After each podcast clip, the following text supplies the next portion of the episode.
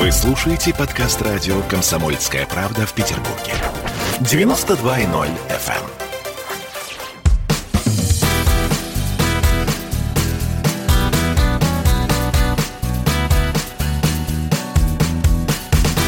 Легенды и мифы Ленинградского рок-клуба. Студии радио «Комсомольская правда» в Санкт-Петербурге в программе «Легенды и мифы Ленинградского рок-клуба» у микрофона Александр Семенов. Здравствуйте, рокеры! И сегодня у нас в гостях вот уже второй раз фронтмен группы «Пикник», музыкант, э, композитор, художник, э, поэт Эдмунд Шклярский. Эдмунд, добрый вечер. Да, привет. Э, Ну, мы продолжим эту удивительную историю становления музыканта Шклярского на сцене э, нашей страны. Э, Ленинградский рок-клуб. Когда ты услышал о том, что в городе появля- появился рок-клуб? И от кого? Если помнишь. Слушай, от кого-то я сто процентов услышал. От кого сейчас не помню, но слухи были, что можно играть не только за городом на танцах, а что можно играть в городе, надо быть членом рок-клуба. А вы уже до этого играли за городом на танцах. Ну, естественно. А да. где играли? Юки. Юки. Чего играли? Играли, ночь играли, грэнд-фанк, роллингов играли. Грэнд Фанк, Райроллард играли. Да, кавера играли. Битлз играли. Битлз нет. Почему? Ведь первая любовь. А ты знаешь, почему-то не играли. Играли уже потяжелее. Любовь прошла, как говорится. Уже интересовали э, звуки потяжелее. Там. Да, Гранд э, Лед там, Лед э, Зеппелин. Да, и так далее. А, то есть как бы прошло уже то вот становление легкой Да, мелодичной да, да, музыки. да, да. Уже ближе были роллинги, чем, чем битлы, да. А, Чем битлы. Эм, Однозначно. Это происходило, наверное, совсем. Не как на танцах игралось. Ну-ка, Медленный танец, ночь, быстрый танец, грэнд-фанк, Отлично. Э, Получал удовольствие от этого? конечно. Потому что ты был на сцене, потому что ты играл на Играл, гитаре. то, что хотел. И получал за это деньги. Ну, деньги какие-то получали, но м, ну, какие-то иногда получали что-то, да. А, Ну, ну, значит, ты где-то еще работал. ну да, у меня было, я был молодым специалистом после института. И работал. Три года я работал, ну, работал молодым специалистом, ничего не делая. То есть я просиживал В научно-производственном объединении. э, ЦКТИ именно, имени Ползунова. Ох, звучит гордо. Да. А по субботам, воскресеньям танцы. Эм, да, по субботам, воскресенье танцы. И в конце концов танцы перевесили. Лихорадка, да, субботний вечер. Да, и танцы перевесили, музыка перевесила, и, Да не то, что перевесила, она всегда перевешивала. и было, так сказать, три года отработано. И ЛДМ. ЛДМ. Я пошел э, работать в ЛДМ. Меня э, пригласил туда Калинин. Небезызвестный, да, тебе. Конечно. Он куда-то уходил, и там освобождалось какое-то место. Я с удовольствием рванул туда, потому что там тоже танцы. Будучи э, вел сотрудником... Я вел дискотеки, и я очень хорошо тебя помню, ходящим по Дворцу молодежи. Мы тогда здоровались, общались, и... и это было здорово на самом деле. ЛДМ, музыка, прекрасная, танцевальные Лицедеи. вечера. Лицедеи, вечера в кругу друзей, пикник на сцене. Ну, а все-таки рок-клуб. Да, и все-таки рок-клуб. Э, Значит, э, первое наше прослушивание было не особо удачным. Мы опять играли ночь, но, значит, э, как-то это все... Жюри не особо приняло это наше... Отнеслось хорошо. Да, да, отнеслось хорошо. И тогда я подумал, что надо идти э, другим путем. О, как! Да. Потому что я... Ну, мне казалось, что, знаешь, там какое-то братство там и так далее. А я понял, что на любом уровне, как японцы говорят, над верхом есть верх, а я бы сказал, над низом есть низ. То есть на любом уровне есть интриги и всякая фигня. Э, Это было тебе уже тогда понятно. Да, вот мне сразу стало понятно, что даже на уровне вот э, самом, самом никаком вс- всегда есть интриги. И поэтому надо идти, заходить с другой стороны. И тогда мы опять вот случилось так, что э, Орион, то есть уже будучи пикником, сыграл и был принят очень хорошо. И музыканты почему-то, значит, из семи музыкантов, по-моему, осталось двое. Это Волощук и Добычин. Леша Добычин да. и Жак Волощук. И Жак позвонил мне и пригласил. Ему тоже хотелось играть. На бас-гитаре. Да, да, да. И давай это самое. Нас осталось двое, давай что-нибудь там соорудим. Опять. И я пришел, так скажем, опять вернулся э, значит, на, на круги своя, можно сказать. Ну, имеется в виду в ту же самую компанию э, со своим репертуаром. То есть половина репертуара была Алексея Добычина, да. половина моего. То есть э, как на первом альбоме это поделили на, на две части. И, собственно говоря, дорога пошла легче. Да, намного. Легче. Э, открой, развенчай, пожалуйста, один из мифов, которые существуют. Э, Ленинградский рок-клуб открывал четыре группы. Мифы, пикник, зеркало и россияне.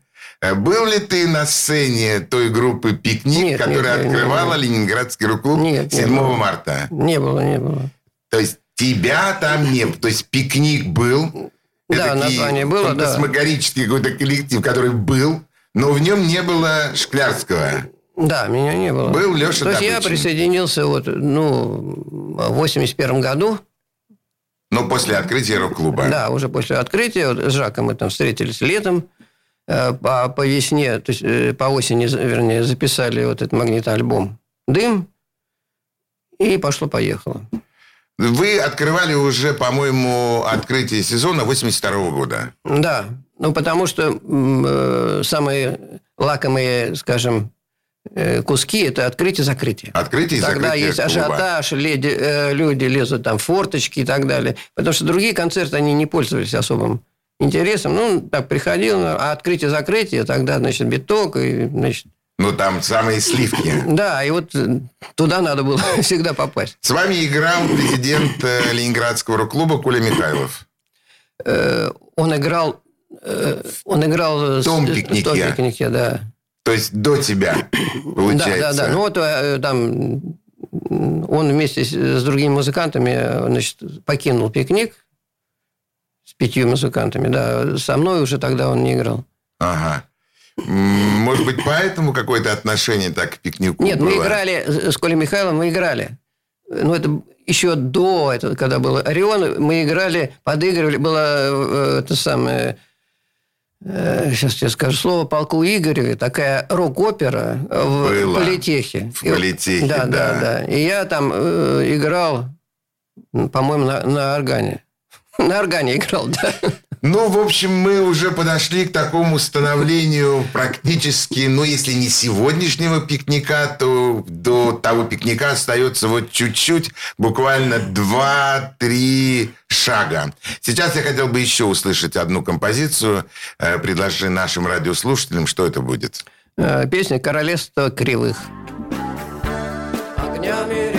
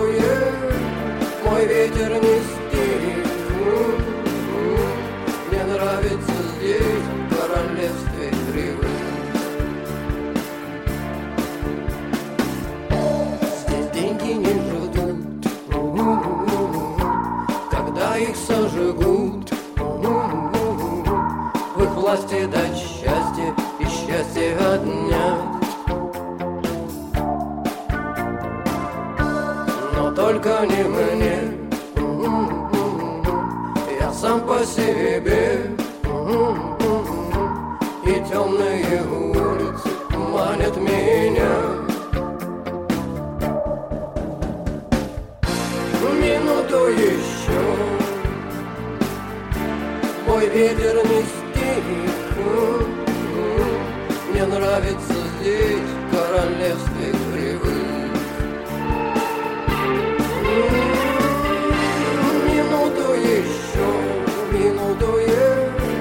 мой ветер не стих. Мне нравится здесь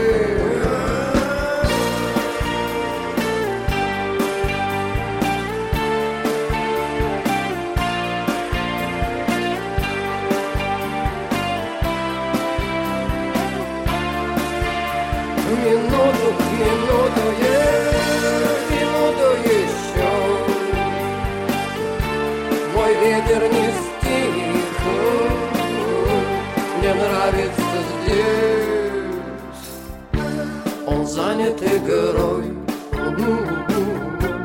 И каждый второй Да каждый второй замедляет свой шаг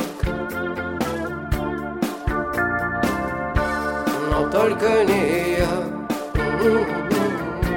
Я весел пьян.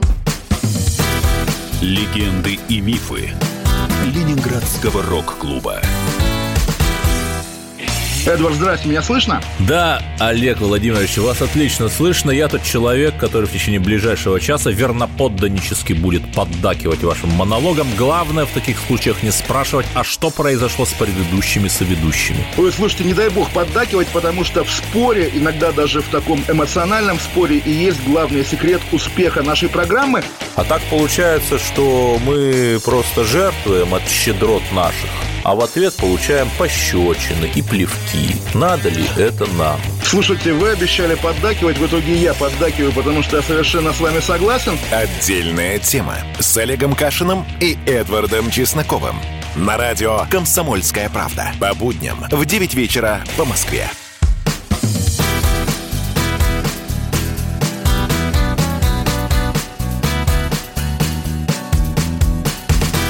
Легенды и мифы Ленинградского рок-клуба.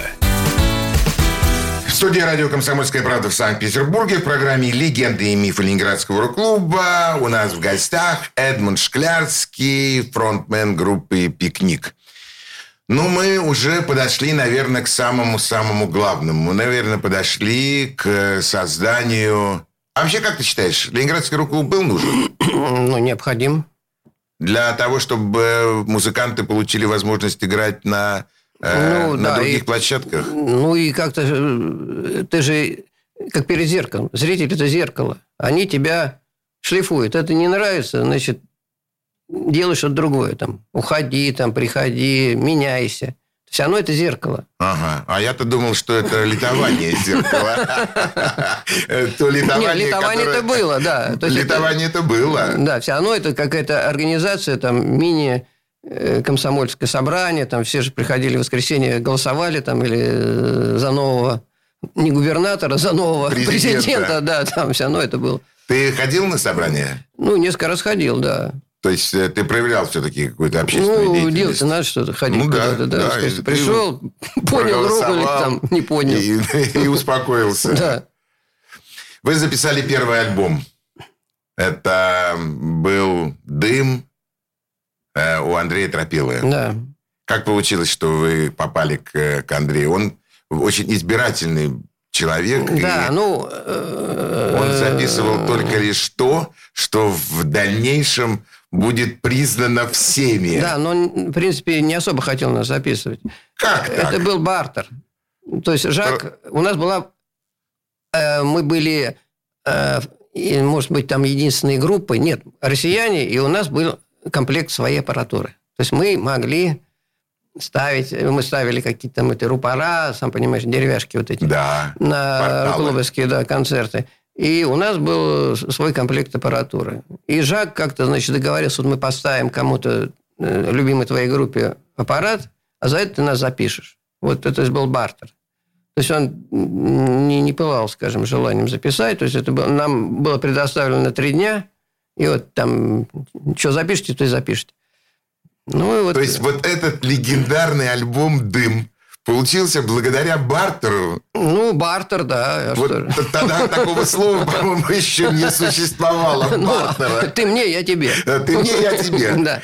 И Тропила, даже великий Андрей Владимирович Тропила не смог почувствовать Нет, ну, ну, у каждого свои пристрастия. Тут ничего странного Да, тогда нет. был, конечно, да. аквариум. Э, потому что, когда мы потом пошли, вот, скажем, на профессиональную, так назовем это, сцену, Сейчас я спрошу об этом. Ну, нашим куратором был э, э, Воронецкий, и он честно говорит, мне нравится джаз, но я попробую из вас сделать музыкантов. И, и таки сделал. Ну, я думаю, что музыкантами вы были изначально. Я, я не соглашусь. Неужели? Да, до Воронецкого э, да, мы были э, ну, играющими на инструментах чего-то непонимающими, что-то... А он э, внес драматургию в песни, в тот же самый иероглиф, который мы не знали, что с ним делать. Он говорит, а давай ты так сыграешь, так сыграешь. Он именно э, любитель джаза, он говорит, ваша музыка мне пофиг, но я сделаю из вас музыкантов. Это аранжировки? Э, и аранжировки, и, и, и видео даже какие-то. Вот гонг у нас появился. То есть все, вот какой, и Баха мы тогда играли какую-то. То есть это... То есть важно, какая песня первая, вторая, третья, четвертая. То есть да, драматургия, конечно, драматургия да, он создавал ту же самую драматургию. О, как хорошо, что ты вспомнил фамилию этого человека, и как здорово, что она прозвучала в эфире. Ну, совершенно не... Я даже не представлял себе, честно говоря, этого никогда. Да, здорово. Фу. Значит, получается, что э, вы вступили в рок-клуб, стали играть в рок-клубе, э, и вдруг вы делаете совершенно шаг, к которому, в общем, наверное, не все Нет положительно прощения. отнеслись. Вы вдруг срываетесь куда? В Лен-концерт. Ленинградская концертная организация. Вы просто э, ну, предатели просто какие-то рок-музыки, до родины. Вы ушли вообще за деньгами куда-то. Как это произошло? Почему ты принял такое решение? Ну, во-первых, э, хотелось показывать вот музыку не только в городе, там иногда, а в стране. Ну, это, может, непонятно, но мне хотелось колесить, быть странствующим музыкантом. То есть не, не это сам, потому что некоторые, скажем, вот у нас тогда играл Вадик Лебанидзе, сейчас он живет в Америке. Да, он говорит, а я э, чиню телевизор, и мне нафиг вообще ваши гастроли. Я, я хорошо, да, и я здесь не хочу. То есть многие музыканты, э, ничего удивительного, они хотели жить э, в городе, в котором живут, и никуда не хотели ездить. А мне хотелось, например, ездить. И поэтому вот некий там водораздел получился потому, что мы слышали, что есть некие филармонии, э, которые могут приютить э, музыкантов. Вот «Динамик» тогда начинал да, уже, от Тульской, по-моему. Дирижанс тогда. Мы уехали в Магадан. Да, вот Магаданская филармония. Да, и вот э, случилась, случилась перестройка. Это 85-й год. Ну, еще пораньше там пошли уже там вет, ветра перемен. Да. И э, уже в 85-м, да, нам дали вот возможность играть свои песни, потому что играть свои песни с названием «Пикник» и дали гастрольное удостоверение. В ЛДМ, опять же. Дали гастрольное удостоверение. Да. Играть э, отделение 45 минут. Фантастика. Да. И у вас появились какие-то администраторы, гастрольные туры, э, оплачиваемые переезды, да, проживание в гостинице. Эта организация вполне так э, нормально работала. То есть были туры там, ну, меньше восьми концертов в одном городе мы не играли. Восемь концертов в одном городе? В Владивостоке мы играли 22 концерта. На, ну, не на очень большой, тысячник. Нет, цирк 22, то не 22, 2 тысячи. Да, цирки обычно 2-2,5 да, тысячи человек. Да. Сколько концертов? Ну, в сумме 20, там 18 было в цирке. А, ну, я помню, как мы выступали в городе Томске. Там мы отработали... Я смотрел афиши вчера. Там мы отработали 6 дней по два и в один несколько дней Ну по да. три концерта. Группа «Пикник», э, «Миф» и ретроспектива Ленинградского рока. Да, это были золотые времена. Это было уже... На... Это уже была профессия. Это Ну, уже... конечно, это да. То уже... есть я бросил вот, э, э, тот самый ЛДМ, где я работал, и уже там устроился в Ленконцерт. Это гастроли. Ну, вот мы подошли практически уже к самому-самому э, главному. Э, Сейчас я хочу, чтобы прозвучала еще одна песня. Что это Э, будет? Песня у шамана «Три руки», но она прозвучит э, в оригинальном исполнении. Тут двуголосие и главный голос здесь э, Ревякина. Дмитрий Ревякина. Да, Калинов мост. да. Очень необычное прослушивание сейчас будет. Слушаем. шамана три руки.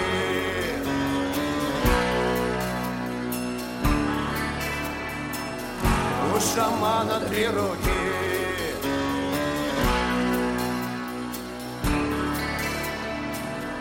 У шамана три руки. И крыло из-за плеча.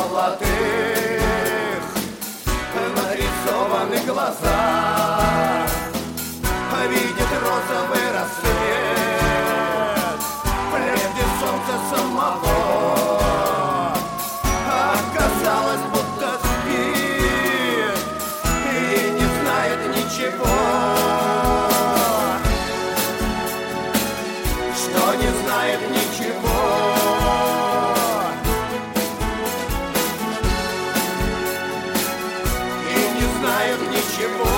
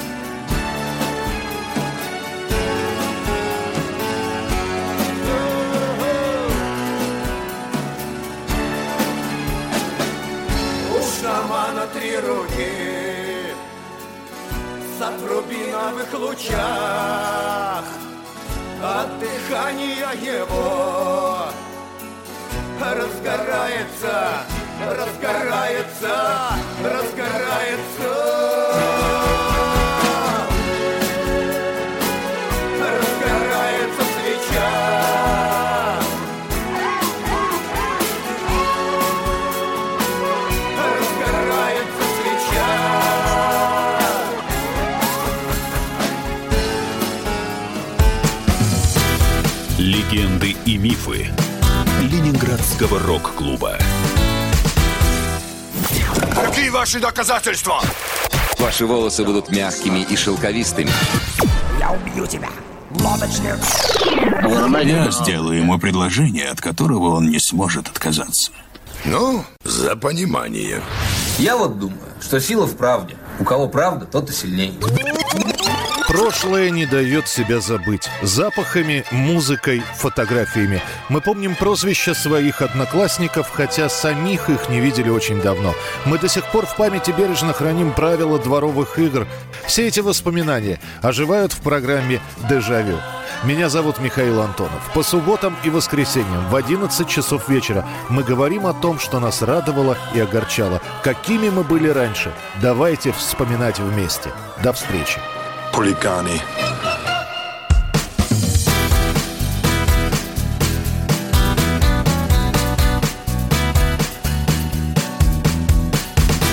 Легенды и мифы Ленинградского рок-клуба. студии радио «Комсомольская правда» в э, Санкт-Петербурге в программе «Легенды и мифы Ленинградского рок-клуба». У микрофона Александр Семенов. У нас в гостях Эдмунд Шклярский, фронтмен группы «Пикник». Еще раз всем добрый вечер.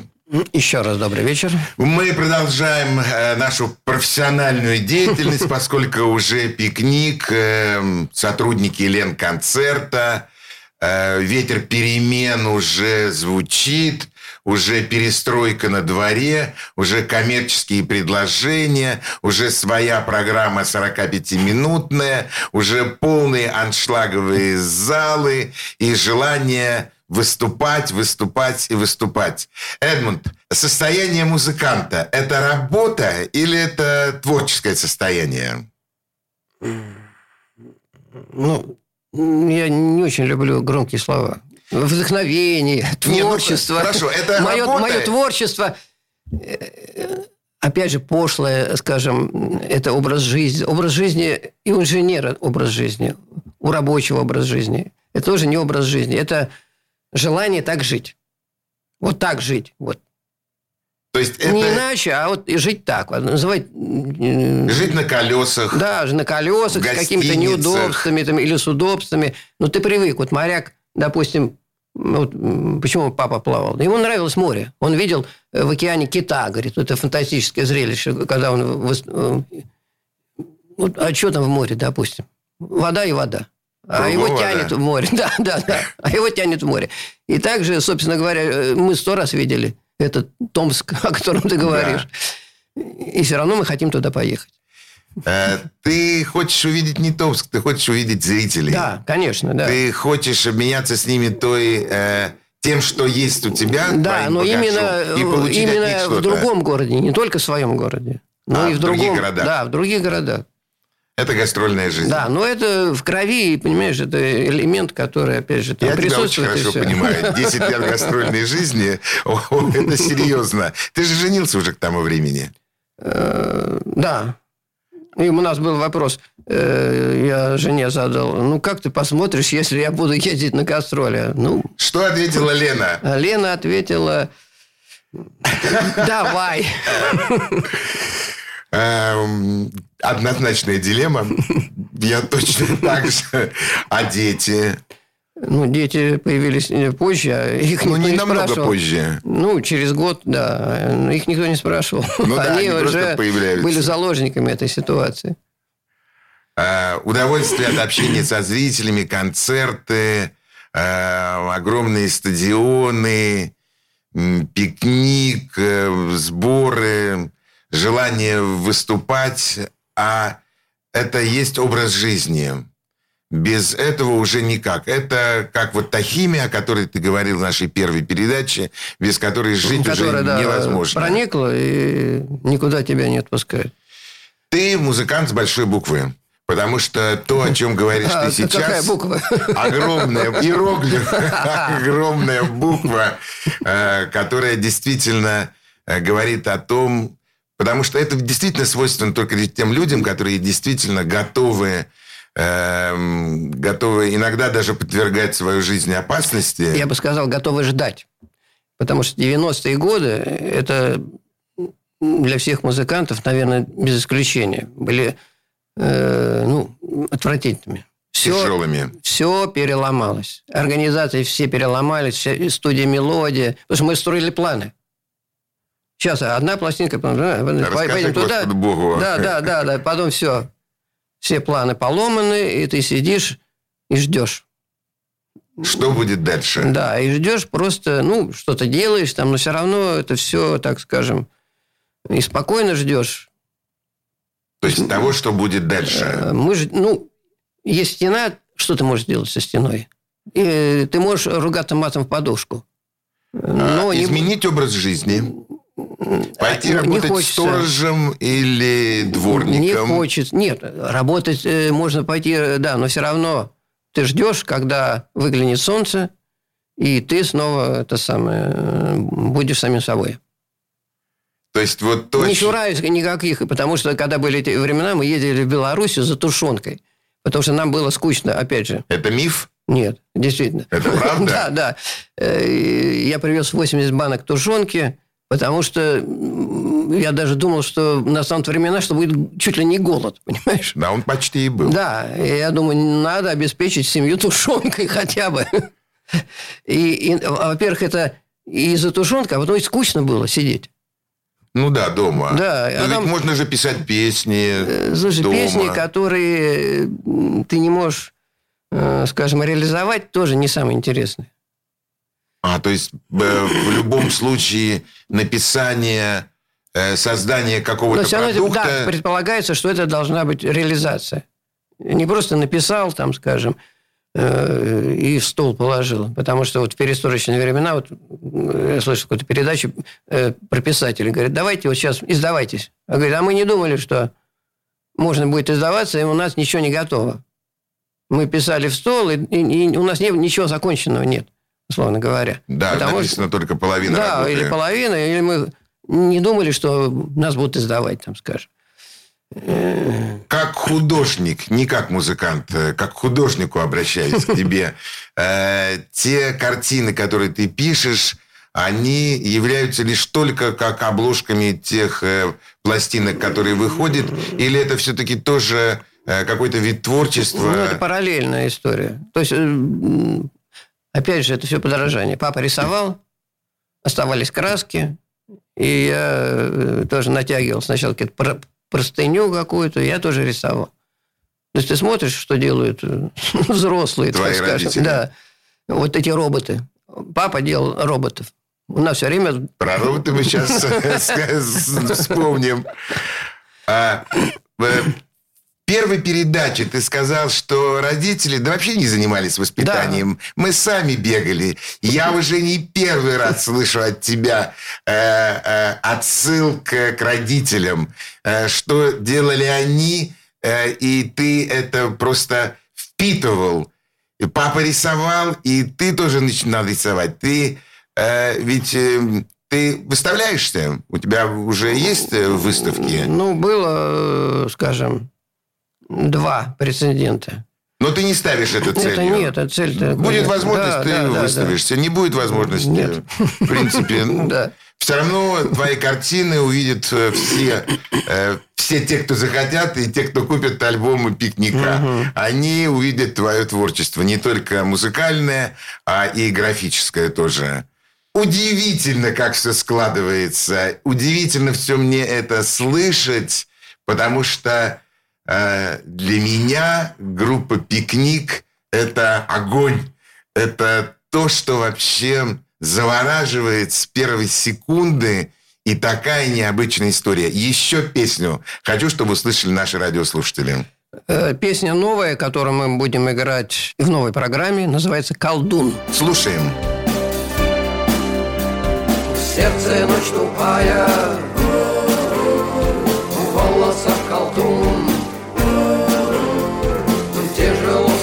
ступает по земле колдун, знает привороты всех волшебных слов. Запирай ворота, на тугой засов. Ты ведь не святая,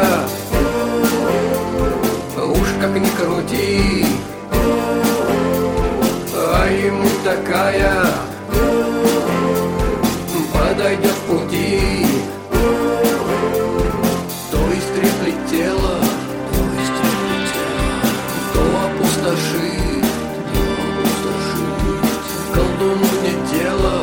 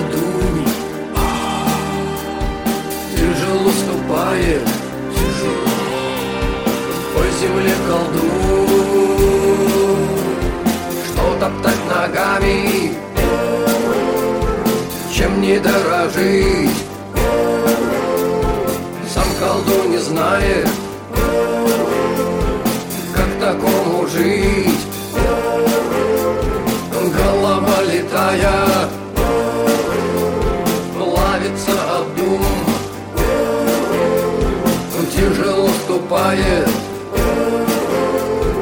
По земле колдун По земле колдун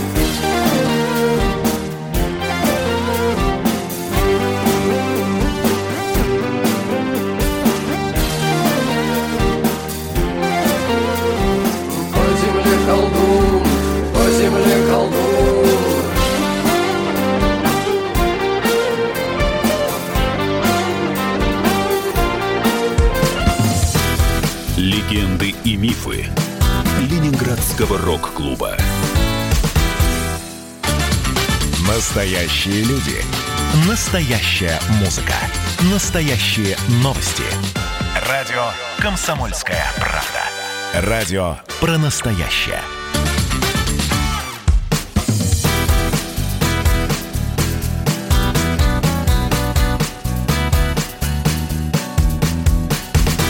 Легенды и мифы Ленинградского рок-клуба. В студии радио «Комсомольская правда» в Санкт-Петербурге в программе «Легенды и мифы Ленинградского рок-клуба». У микрофона Александр Семенов. У нас в гостях Эдмунд Шклярский. Еще раз добрый вечер всем радиослушателям. Добрый вечер. Ну вот мы подошли к современному дню, к современному пикнику. У вас будут где-то концерты. Э, ну, у нас концерт 27 числа Сев Кабель Порт. Для нас новая площадка, неведомая. Э, Там ветра, говорят, задувают. Близко, значит, залив. С залива. Да, залива, что будет. Уповаем на погоду. Площадка отличная, концерт будет всегда отличным. Я помню э, концерты, которые были в 1988 году. Я представлял тогда группу «Пикник». Это был спортивно-концертный комплекс имени Ленина. Наверное, были ваши первые стадионные концерты. Как было ощущение от, э, от 12 или 14 тысяч человек? Нет, которые- стадионные были в других городах еще, а в родном городе это особенно, так скажем, тревожно. И мы не очень хотели, тем более, говорят, три концерта. Три, три концерта Ну было. да, это не шутки. И, ну, все прошло удачно. Прошло просто отлично. Да. Было просто, просто здорово. Э, Ваши концерты всегда, несмотря на твою статичность, они очень эмоциональные и очень театрализованные. Вот откуда появилось это желание э, добавить какую-то совершенно необычную краску для наших э, рок-групп, для наших групп, для вообще коллективов? Ну, мы же смотрели видео иностранных групп. Свет, дым и все, все прочее. Поэтому мы тоже вот э, пытались внедрить что-то свое. То есть хотелось, чтобы это было не просто э, исполнение любимых песен, а было вот какое-то еще действие. Какой-то видеоряд, которым вы сейчас грешите, и он, Да, да. он удивительный. Но чтобы зритель мог еще с другой стороны посмотреть на происходящее. Я вспоминаю концерт вот по Люси, все пришли вот послушать его чудесное исполнение, и потом стал, э, значит, один из музыкантов стал плясать. И он, э, значит, сорвал все аплодисменты, которые по Люси не срывал. То есть, понятно, все пришли на другое. Но, Конечно. тем не менее, глоток э, какого-то другого воздуха со стороны не... Ты смотришь на концерт не так драматично. Да, но это действительно украшение концерта. Тем Да, более... ты смотришь, что э, песня раскрашивается другими красками еще. А эти образы придумываешь ты? Виолончель, там вот это... Ну, виолончель придумал даже не я, есть фотография. Да, э, но известная. сделали ее. Да, мы сделали. Да. То есть на, на вот этом эфе на спине у женщины нарисованы. Э, Мы прицепили струну. Эти люди на ходулях. Ну, на ходулях э, люди это всегда завораживали. Мы встретились с Игорем Васильевым, да, давным-давно, в в начале 2000-х годов. Перед первым концертом на нашествии. И Ага. так мы с ним идем по жизни уже. Уже 20 лет.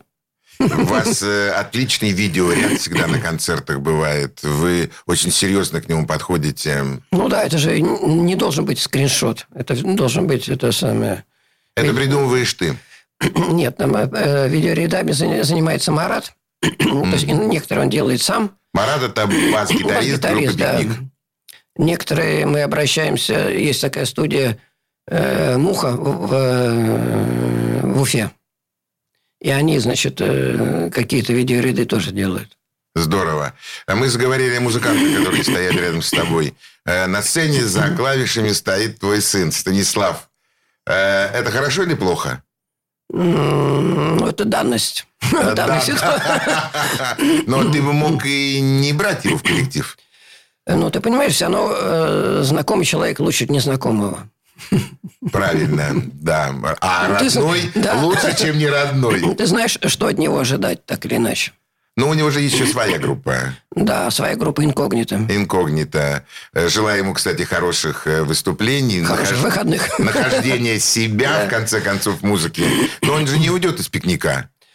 Э, Ну, слушай, это неизвестно, как жизнь покажет. Как, как все Да, сложится. Э, э, Твоя дочь недавно родила тебе еще внуков. Да, теперь их четыре. Теперь ты дедушка, четырежды дедушка. Четыре, да, орденоносец. Две девочки, да, и два мальчика. И два мальчика. Забот прибавилось? Ну, в принципе, да, хотя бы мысленных. Ага. Ты все равно думаешь, как, как им жить. Теперь больше желания с, э, уехать на гастроли или наоборот желание остаться дома? Ну, это не связано, честно говоря, с этим. То гастроли – это незыблемая, так скажем, история. Она, э, независимо ни от чего, они должны существовать. Что бы ни происходило Да, дома. Ну да, чтобы не происходило дома. А по- в мере возможностей мы там стараемся, да, помогать. Не могу не сказать о твоем вот квартирнике, которым, в котором я принимал участие, занимался его организацией вместе с Максом Ефимовым. Эм, Ну, во-первых, потрясающая программа была, которая была собрана тобою из э, тех песен, которые очень хотели услышать зрители. А во-вторых, что это был за барабанщик? Что это был за удивительный какой-то робот? Что это такое? Ну, была поставлена задача сделать робота-барабанщика. Кем поставлена задача? Ну, мной. Тобой, Роман. Вот так и надо говорить. Я захотел, чтобы был барабанщик-робот. Э, Хотя никто не верил, в принципе, даже те, кто делали его. Что Я тоже не верил. Но в решительные моменты робот собрался и заиграл. И он играет на концертах? Э, нет, сейчас делаем второго робота, робота-гитариста. Э, Послушай, там не будет и в конце концов робот Эдмунд Шклярский на сцене. Э, Нет, ну это будет параллельная история. Э, То есть другая история. То есть не связанная с пикником, ну как это и было там более камерная, более локальная. Ну это, скажем, для удовольствия, для ну, хобби, можно сказать, такое. Ну, хорошее, красивое хобби, которое, я думаю, доставит... Непростое, непростое. Непростое, недорогое, которое доставит удовольствие, э, наверное, многим-многим э, зрителям, которые будут приходить на концерты группы «Пикник». Э, Ты... Ты... Ты суровый лидер? Не хочу говорить там каких-либо других синонимов, но ты... Ты не тиран в коллективе? Нет, ты понимаешь, во-первых, э, я воспринимаю как коллектив, как коллектив. То есть я не представляю, допустим, афиши роллингов, где один Джаггер. Мик Джаггер. А Ему бы морду набили. Логично. Кит Ричард, допустим. Или битлы, где один... Пол Маккартни или, Джон или- да, Леннон. да. Поэтому у нас на афишах всегда э, вся группа. Леня Кирнос Да, Марат Корчемный, э, Стас Шклярский и я. Ты. Четыре человека на сцене, которые делают фантастическое шоу, которые пишут фантастическую музыку. Эдмунд, я хочу еще раз пожелать тебе самых творческих успехов. Я хочу тебя поблагодарить за этот разговор. А это действительно был разговор на волне радио «Комсомольской правды». Спасибо тебе большое. Успехов Э, Лене большой привет, э, Алине привет, э, поздравления, Стасу привет.